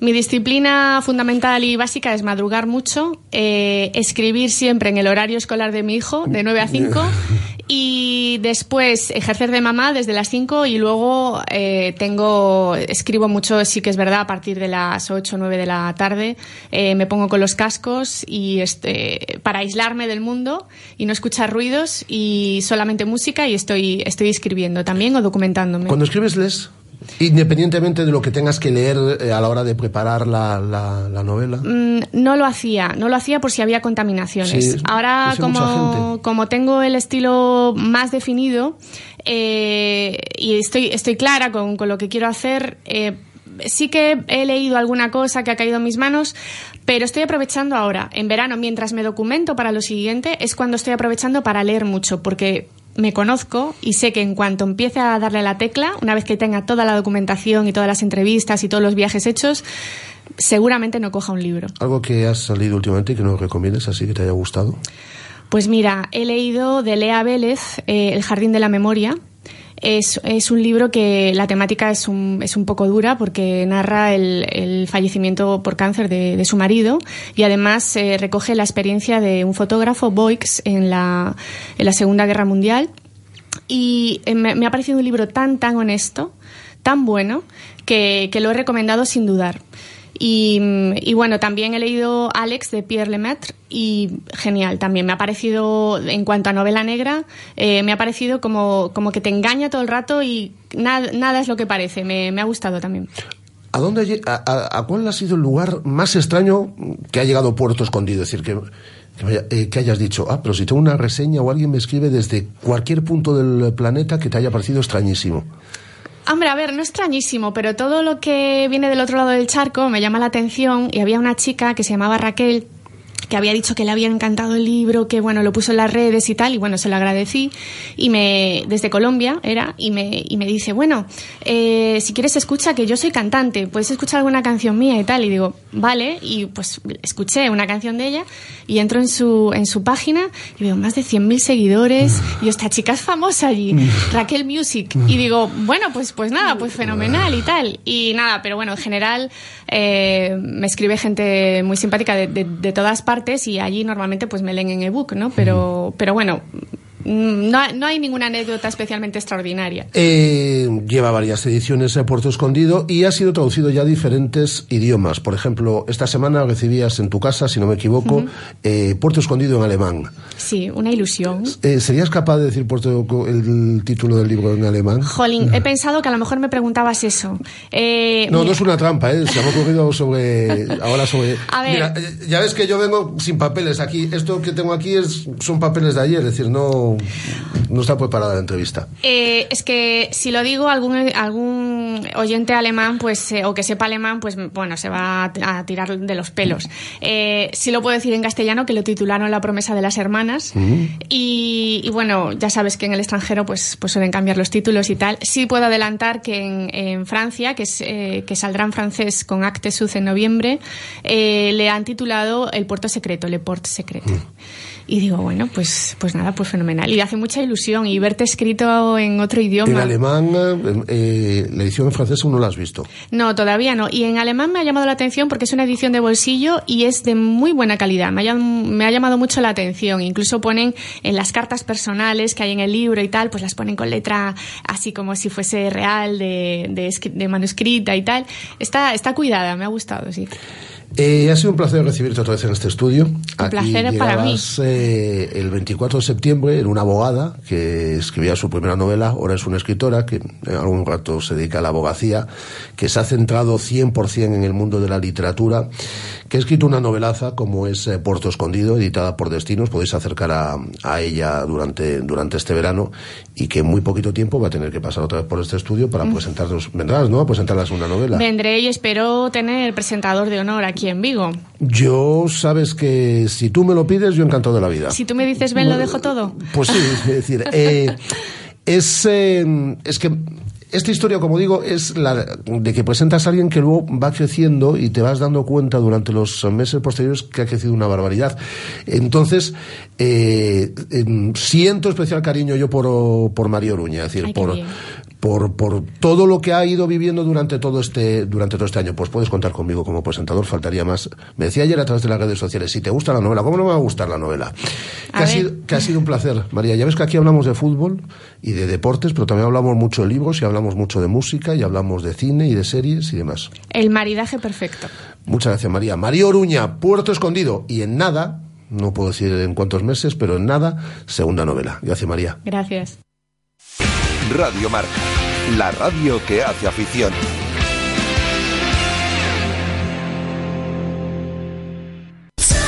¿Todavía no conoces Venus? Es tu restaurante cafetería de referencia, frente al Concello de Nigrán. Para desayunos, tapas, platos combinados, disfruta este verano en nuestra amplia terraza. Y de lunes a viernes, tu menú del día con bebida, postre y café por solo 8 euros. Venus, en Nigrán, tu mejor opción este verano. Si eres nadador, runner, trail runner, ciclista o triatleta, en Boyer Triatlón ponemos a tu disposición el mejor material y asesoramiento para que disfrutes haciendo deporte. Y además, solo por ser oyente de Radio Marca Vigo tendrás un 20% de descuento en zapatillas. Ven a vernos. Boyer Triatlón Vigo. Estamos en Manuel de Castro 12 y en el teléfono 986 12 54 75. Recreación do mundo romano na finca Mirambel. Visitas guiadas no Centro de Interpretación do Mundo Romano. Os xoves 21 e 28 de xullo de 20 a 22 horas. Visítanos na finca Mirambel. Entrada gratuita. Concello de Vigo. Vivimos nunha cidade fermosa. Los faros LED del BMW Serie 1 te invitan a carreteras sin distracciones. Su volante deportivo M te invita a agarrarte muy fuerte. Su paquete aerodinámico M te invita a notar ese pum pum, pum pum. Porque a todo el equipamiento M Sport te invita BMW. BMW Serie 1 por 22.900 euros con acabado M Sport incluido. Estás invitado. Más información en Celta Motor. Carretera de Camposancos número 115, Vigo. ¿Te gusta el fútbol? Llega a Vigo la Liga F7 Pro Tour, temporada 2016-2017. ¿Tienes un equipo de fútbol 7? Te estamos esperando. Sede única en Vigo, entre 12 y 20 jugadores. Las mejores instalaciones, grandes premios, convenios con empresas, parking propio y mucho más. Información en diesen.com. Colabora Mau. Organiza Diesen. Radio Marca, la radio que hace afición.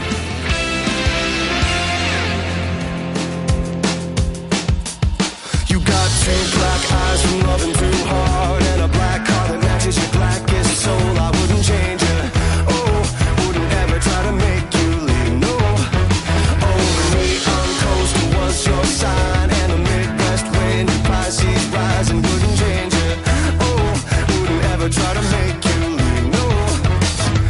Vamos ahora mismo ya con nuestro tiempo 10 en, pero tenemos comentarios a través de las redes sociales. Eh, un buen amigo César Jiménez eh, que nos dice, es un placer escuchar a María Oruña en Radio Marca Vigo a ver cuando presentamos algo nuevo, es nueva del todo, ya te ha contestado eh, César la visita, ya despedimos a María Oruña que nos ha acompañado en estos últimos minutos de radio. Y la persona que va a hablar ahora con nosotros en los próximos minutos, Adriana Rubio Adrín que dice unos minutos en Radio Marca Vigo, escuchando con atención la entrevista a María Oruña, 10 en las ondas, claro, y 10 en, 10 Diesen, los locos de Diesen, tienen sintonía. No, no, eh, tienen cuñas y tienen, y tienen, sinto, y tienen sintonía también. Eh, así que vamos a escuchar la música, que para algo la eligen, para algo la eligen.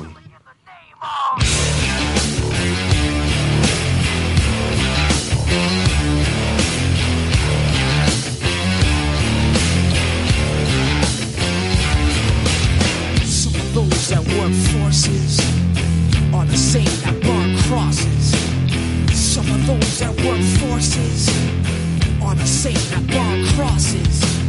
Hola Adrián Rubio, ¿qué tal? Muy buenas. Hola, buenas tardes. Bueno, si la cuña ya la habíamos escuchado, que la podemos escuchar mil veces y que estamos encantados, pero lo que se trataba es de escuchar la sintonía, que para algo te molestaste en elegirla, ¿no? Bueno, fue, fue tema de David, ¿eh? Ah, fue, tema, de David. ¿Y tú estás de acuerdo con, ah, hombre, claro, con el jefe? No vas a estar de acuerdo. Por supuesto. La mejor sintonía posible, ¿no? No hay mm, sintonía igual. No hay duda, no hay duda. Eh, por cierto, con eh, Adrián y con David estuvimos ahí en Portamérica, donde una de las eh, chicas que ellos eh, eh, representan, como es Carmen Jones, también estuvo en esta edición de Portamérica. E invitamos a Carmen Jones, que la vamos a tener fuera de, de, de Vigo unos cuantos uh, meses. La invitamos a que antes de que se vaya, allá por finales de agosto, se pase como ya he hecho en otras ocasiones, por estos estudios de Radio Marca Vigo. Pero con estos logos de DSM, como todos los jueves, eh, eh, vamos a hablar de cantidad de eventos. Eh, esta gente no para, decir, eh, decía ahora María, María Oruña, que a cabeza no para, ¿no? Que decimos en, en, Galicia. Pues esta gente está dando, solo tiene que estar un rato con ellos, están dándole permanentemente vueltas a la cabeza. Eventos, eventos, eventos, más eventos. Hemos hablado de muchos de ellos y vamos refrescando información y vamos también añadiendo eventos nuevos o eventos que vuelven, ¿no? Como es el caso, por ejemplo, y es de lo que me gustaría, Adri, que nos hablases en los próximos minutos de la cuarta temporada ya de la Goalkeepers School. Eh, estuvieron aquí, eh, recordarás, algunos de los integrantes en la, en la escuela este, este año y nos lo pasamos muy bien, pero que muy bien con ellos. Y se abre ya eh, la inscripción, ¿no? Para la Goalkeepers School, eh, que comienza además en nada, el 16 de septiembre, y con el comienzo del curso escolar, comienza ya la cuarta temporada de esta, de esta escuela. Pues sí, eh, hace una semanita que acabamos de terminar prácticamente y, y, ya estamos dándole vueltas a la cabeza, que como dices tú no para, eh, para empezar con más fuerza la cuarta temporada de Goalkeepers School, eh, 16 de septiembre. Eh, recordar que la matrícula ya está abierta, eh, con un precio de 30 euros, eh, seguro médico y camiseta oficial de la escuela incluido, y con una cuota mensual de 35 euros al mes para todos aquellos chicos o bien que quieran iniciarse en, en, la portería o bien que quieran perfeccionar pues lo que lo que ya saben. En esta en esta escuela al frente de ella está Adrián, Adrián Rubio, que de esto de parar balones algo sabes, ¿no? Bueno, eh, algo se me habrá quedado de tantos años bajo los palos y, y nada, se trata un poquito de eso, de poder eh, darle la oportunidad a todos estos chicos que no tienen entrenadores de porteros en sus clubes eh, de que puedan de que puedan entrenar específicamente su puesto. Yo recuerdo cuando estuviste aquí con, con tres niños, ¿no? Eh, creo recordar eh, en la radio y todos estaban en, eh, pertenecían a un club, ¿no? Pero a su vez tenían ese entrenamiento a mayores, ¿no? En la Goalkeepers eh, School, porque un portero y tú lo sabes mejor que nadie necesita un entrenamiento específico, un trabajo específico, no es una posición normal, es una posición que necesita un un trabajo diseñado especialmente para ellos. Sí, es obvio que, que bueno, eh, quizá es el puesto más, más específico del, del, deporte de fútbol. Eh, es muy complicado y entendemos a los clubes tener un entrenador o dos entrenadores de porteros para el fútbol base, eh, porque bueno, al final hay que centrarse un poquito en los, en los equipos. Eh, los jugadores de campo son 10, el portero es uno, eh, pues al final se ven un poquito desfavorecidos. Eh, y para eso estamos nosotros, para, para dar un poquito de apoyo. A veces también hablamos de, de, de, gente que ya, que ya está jugando en clubes, pero la escuela también está para iniciarse y no es el primer caso de, chicos que lo ven como una actividad deportiva saludable. Hay que recordar que el puesto de portero tiene unas características a nivel de psicología que hacen que los niños maduren y, mejoren personalmente. Y hay muchos padres que lo ven incluso como una actividad pues pues pues gratificante en ese aspecto. Y niños que no están jugando en ningún club de fútbol eh, aparecen en la escuela y al final, pues por suerte se acaban enganchando y enrolando en algún club. Eh, todo lo que os estamos contando aquí tenéis plena información a través de, las redes sociales que se manejan como nadie, la gente de DSN, a través del Facebook, a través del Twitter, están en Instagram también y a través de vuestra página web, que lo repetimos siempre, lo vamos a decir una vez eh, en este programa porque eh, sirve para todos los eventos. Es en DSN con doble M, doble M de Madrid, DSN.com. Ahí están todos los datos, ¿no? Sí, de hecho, eh, bueno, ya hablando de otro evento, esta semana pues eh, hemos colgado ya el reglamento de la Liga de Fútbol 7, eh, donde vienen todas las características de nuestra liga, sede, número de jugadores, horarios de partidos, etcétera, etcétera. y bueno, en esta, en esta web aglutinamos todos nuestros eventos, es una web muy intuitiva y es muy sencillo poder eh, poder elegir un evento otro, o incluso dos o más, o los que haga falta. En el caso de la Goalkeepers School, como, eh, como decimos, viernes 16 de septiembre arranca, matrícula 30 euros o cuota de 35 euros al mes. Vamos a hablar de ese desafío Bootcamp que me estáis a mí liando el otro día ahí en Portamérica con, con, con, David y con Adrián, que si hay que hacer el equipo de Radiomarca, pues algo haremos, algo haremos, Adrián, ¿qué te, ¿qué te voy a contar a ti? Bueno, pues habrá que preparar un equipo. El día 1 de octubre, sábado, playa de de Samil. Habéis iniciado ya convenios con diferentes eh, gimnasios ¿no? para, para que ayuden a la, a la, a la preparación de este, de este desafío. Eh, pues sí, hemos, esta semana hemos hecho una ronda de gimnasios eh, con muy buenos resultados. en la anterior edición ya lo habíamos hecho. hemos incidido un poquito en, en, en, el tema convenio con los gimnasios y, y bueno, ha tenido una gran acogida. esto se trata de hacer equipos, competir por ver qué gimnasio está más en forma, digamos, entre comillas, ¿no? Generar un poquito ese pique entre, entre gimnasios que, que es bueno para nuestra carrera y es bueno para los gimnasios, pues que la gente, eh, incluso nos hablaban que el año pasado con el tema de la Buzcán, pues gente que en verano se suele dar de baja de los gimnasios porque nos gusta la playita, nos gusta nos gusta ¿Cómo lo sabes, Adrián? ¿Cómo lo sabes? Eh, pues esta gente eh, alargaba sus inscripciones eh, al gimnasio para, para preparar la bootcamp. Entonces, eh, algo positivo para ellos, algo positivo para nosotros, eh, no puede salir más y ha tenido una gran acogida. Eh, hay dos aspectos dentro de, la bootcamp. La parte lúdica, a esta gente le gusta mucho la parte lúdica también, ya os lo digo siempre.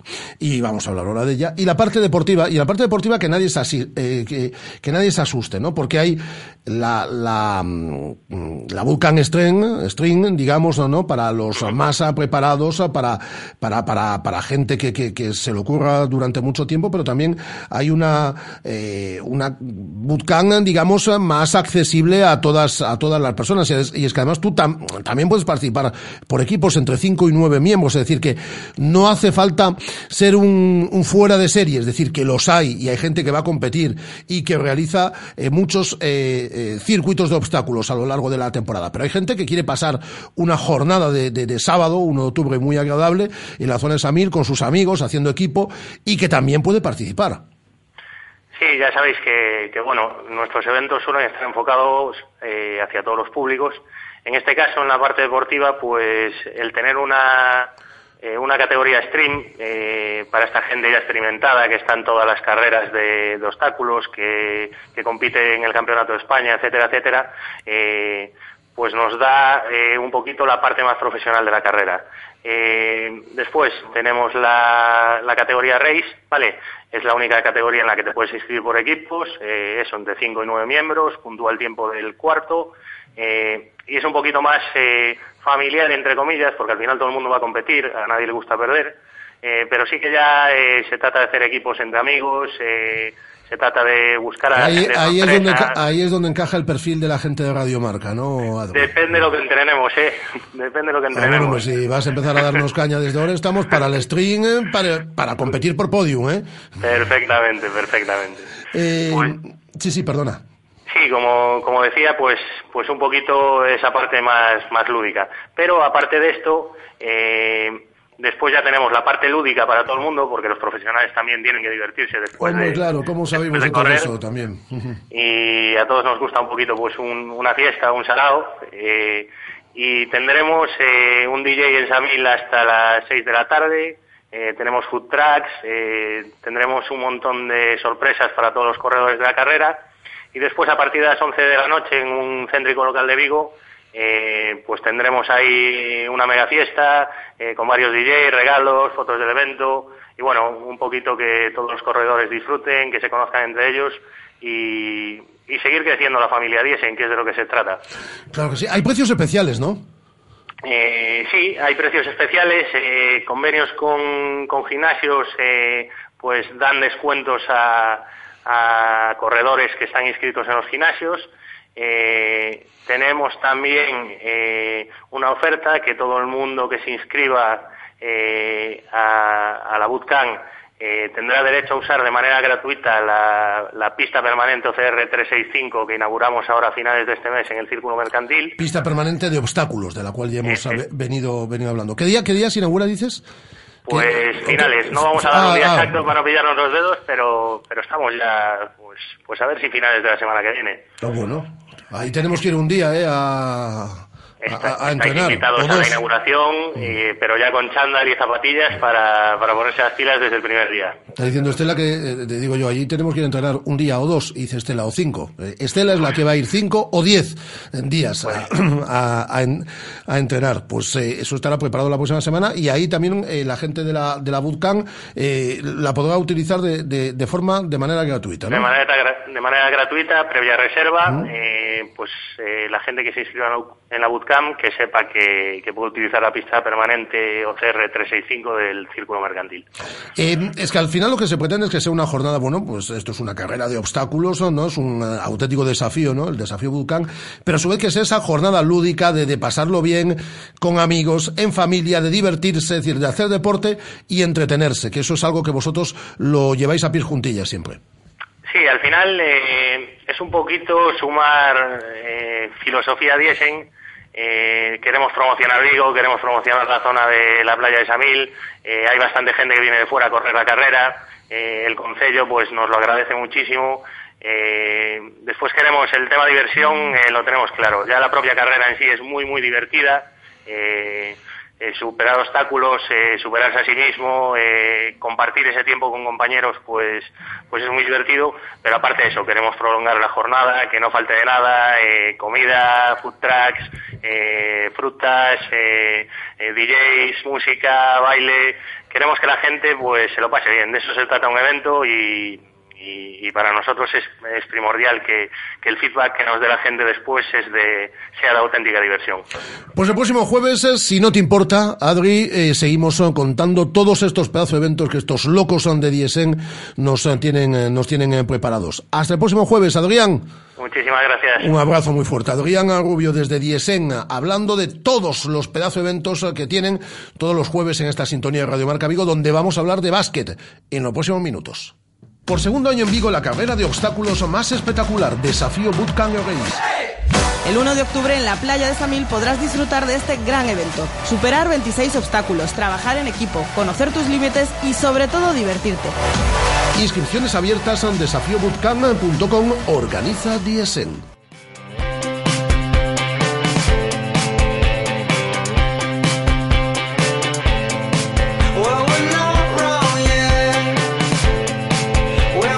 Vamos a hablar de básquet en el próximo minuto porque tenemos dos equipos de nuestra ciudad que van a participar en Liga EVA la próxima temporada. Conseguían el ascenso en las últimas semanas. Eh, lo primero era certificar que iban a participar en esa categoría y ahora planificar la próxima eh, temporada. Hablábamos y felicitábamos aquí cuando conseguía el VGO Básquet el ascenso a la Liga EVA a su presidente y aquí le saludo a Javier Villalobos. Hola Javier, ¿qué tal? Muy buenas. Hola, buenas tardes. Bueno, pues lo primero era, ¿no? El certificar que el equipo iba a estar en esta categoría, categoría ya importante como es la Liga EVA, y en el momento en el que eso se conseguía, ya hace varias semanas, pues el planificar, el eh, preparar, ¿no? Una, Javier, una temporada ilusionante, me imagino que para, que para todo el club. Pues sí, muy, muy, muy emocionante para nosotros, ¿no? Es el objetivo eh, con el que creamos este equipo hace, hace dos años y bueno, por fin lo hemos conseguido. Bueno, ¿y en qué, eh, qué pasos, cuál es la hoja de ruta que estáis dando? Habéis eh, renovado ya varios eh, jugadores, alguna incorporación, ¿no? Que ya se han venido produciendo a lo largo de estos últimos días. Sí, en principio mmm, vamos a contar con la práctica totalidad de los jugadores que integraron la plantilla el año pasado, una, plan, una plantilla bastante corta, y de momento hemos hecho tres incorporaciones, un pivot que se llama Eduardo Sousa, eh, un escolta, eh, Alejandro, Alejandro Fernández y, y, un base, Lucas Vázquez. Son, son tres personas que, que son ya más mayores, de 27 años, que vienen de jugar en Le Plata o, o, o, EVA y nos van a aportar experiencia y nos van a posibilitar el que este proyecto no sea para volver a extender, sino para mantenernos en la categoría que es el objetivo y en un futuro pues incluso plantearnos el ir a Le Plata. Ese es el, el gran objetivo, ¿no? Esta temporada conseguir la permanencia, es un equipo que, sí. eh, que debuta en Liga EVA, es un club eh, que tiene muy poquito tiempo, que tiene dos años, que ha ido dando los pasos eh, de forma de forma segura y, y la intención es eh, ofrecerle a la ciudad de Vigo a medio largo plazo un equipo en, en competición de élite. Cuando hablo de élites, primero hay que dar un paso, que es el de Le Plata, y luego intentar ubicar, si es posible, un equipo en, en Leporo, ¿no? Pues sí, efectivamente, esta es la, este es el objetivo, ¿no? Uh -huh. eh, no hay novedades en el cuerpo técnico, ahí también apostáis por lo, por lo mismo, ¿no? Bueno, el, el cuerpo técnico eh, el año pasado hizo las funciones de entrenador el director deportivo, que es Félix Muñoz, que sí, sí. este año no va a ser el entrenador. Y, Cierto, y lo habías estamos, contado. Y estamos, y la verdad que estamos pendientes de encontrar un, un entrenador. ¿Y cómo van? las negociaciones o las conversaciones? Bueno, pues de momento, de momento no, de momento pendiente de hablar con algunas personas, ¿no? El problema que tenemos es que nosotros eh, a los jugadores no les pagamos y a los entrenadores les pagamos muy poco claro. dinero. ¿eh? Entonces hay que, tiene que coincidir pues una persona de calidad eh, que, que comulgue con el proyecto de este club y que viva de un trabajo normal y, y por tanto viva aquí no no es posible eh, tal y como están las cosas en esta categoría el, el poderle pagar a una persona pues un sueldo que le permitiría trasladarse y vivir aquí está claro ¿cuándo, ¿cuándo comienza la pretemporada? ¿cuándo comienzan los, los entrenamientos para el equipo? Nosotros vamos a empezar en septiembre. Mm. Eh, los, los, entrenamientos y la temporada empieza en octubre. Mm. De octubre a mayo es. Pues eh, vamos a estar muy pendientes de todos vosotros a lo largo de a lo largo de toda de toda la, la temporada. Es bueno para la ciudad de Vigo además estáis vosotros ahora vamos a hablar también con la gente del 6 Santo Nadal. El que vayamos recuperando algo porque bueno Vigo siempre ha sido referencia en baloncesto en baloncesto femenino y en baloncesto masculino lo hablamos ya en alguna ocasión eh Javier nos ha costado tanto tanto tanto el ir asomando la cabeza no pues sí pues sí, así es. Mm. Así es. Yo creo que el baloncesto femenino ha tenido tanto éxito mm. que ha eclipsado el, el baloncesto masculino.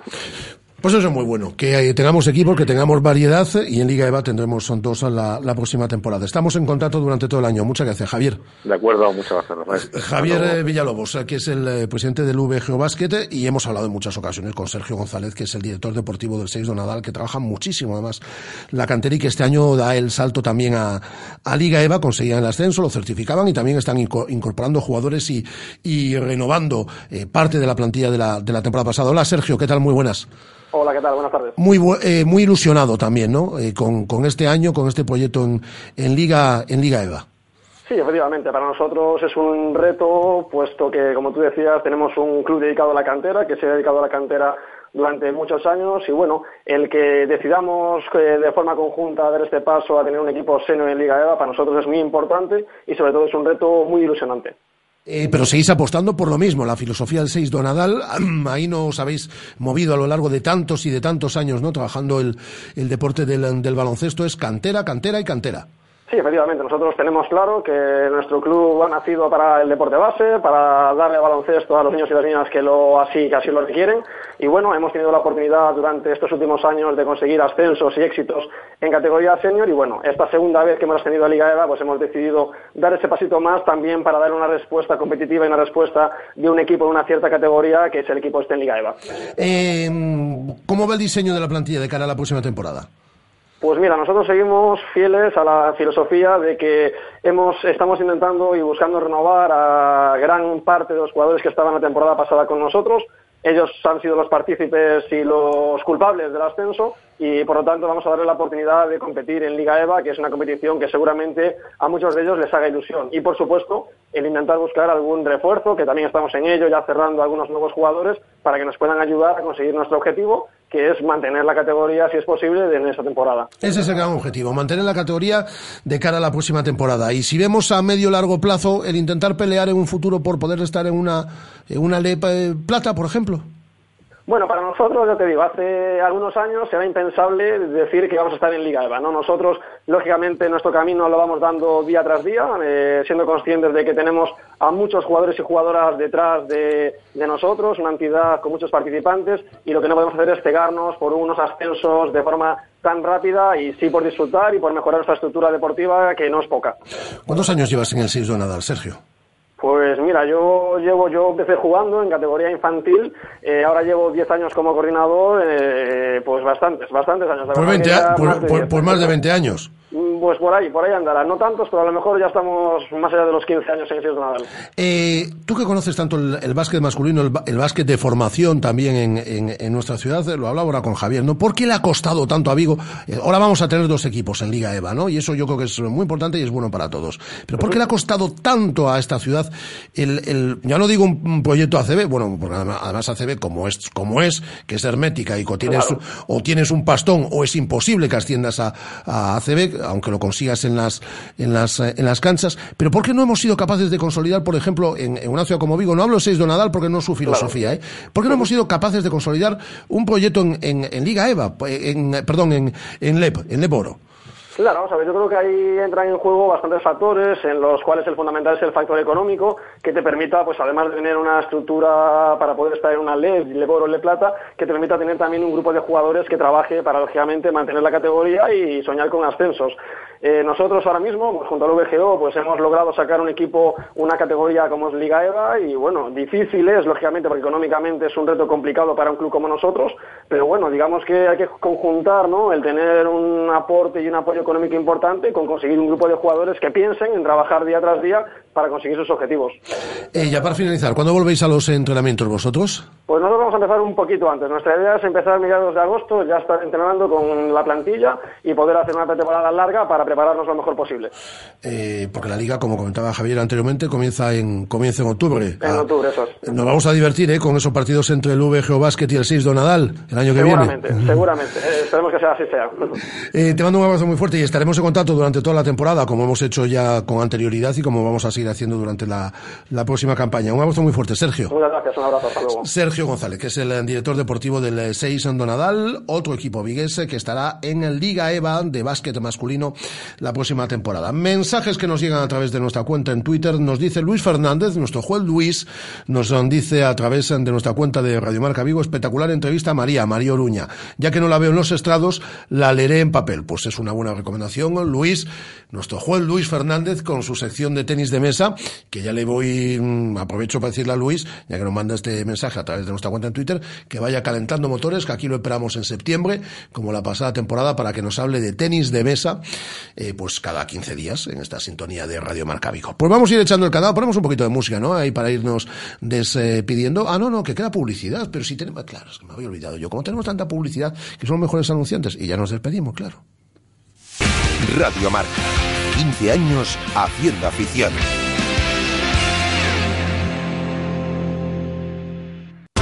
Vigo en festas, do 20 ao 30 de xullo concertos no Auditorio de Castrelos. Día 20, concerto de Antonio Orozco ás 23 horas. Día 22, La Noche Movida, con Jaime Urrutia, Pablo Carbonell, Coti, Javier Gurruchaga, Nacho Campillo, Nacho Vega y Alejo Stivel ás 22.30 horas. Día 23, concerto do Grupo Nacional Aurín ás 22.30 horas. E o día 30 ás 23 horas, concerto da Coral Casablanca, Concello de Vigo. Vivimos nunha cidade fermosa. Este es un mensaje para los autónomos de este país. En Nissan, no solo vamos a echarte una mano, vamos a echarte 5 años de garantía. Llévate la gama de vehículos comerciales Nissan con 5 años de garantía al mejor precio. Gama de vehículos comerciales Nissan. Reforzamos tu esfuerzo. Nissan Innovation that excites. Rofer Vigo, carretera de Madrid 210 en Vigo, Pontevedra. Acabas de escuchar el anuncio de Mini con menos interés. 0% T en Mini 3 y 5 puertas. Financiación sin intereses ofrecida por BMW Bank hasta el 31 de julio. Infórmate en celtamotor.mini.es, tu concesionario Mini en Vigo y Caldas de Reis. Celtamotor, carretera de Camposancos número 115, Vigo. Si sabes de coches, todo el mundo te pregunta que qué taller me da más confianza, que cuál es el mejor sitio para comprar un seminuevo, que dónde hay más ofertas en repuestos y revisiones. Menos mal que yo siempre respondo a todos lo mismo. Ve a Rodosa, los centros Renault Dacia de Vigo, Nigrán y Cangas. Confía en su profesionalidad, incluso si tu coche no es un Renault. Rodosa.com. Rodosa, tu concesionario Renault en Vigo, Nigrán y Cangas. As Rías Baixas teñen música e moito máis que música. O Atlántico, as praias, a gastronomía, o ocio e a cultura. A provincia de Pontevedra ten os mellores festivais. Os festivais Rías Baixas. Cultura quente. Atlantic Fest. Portamérica. Sinsas. Sonrías. O Marisquiño. E revenidas. Máis información en festivaisriasbaixas.depo.es. Deputación de Pontevedra. Unha nova deputación. Radio Marca, la radio que hace afición.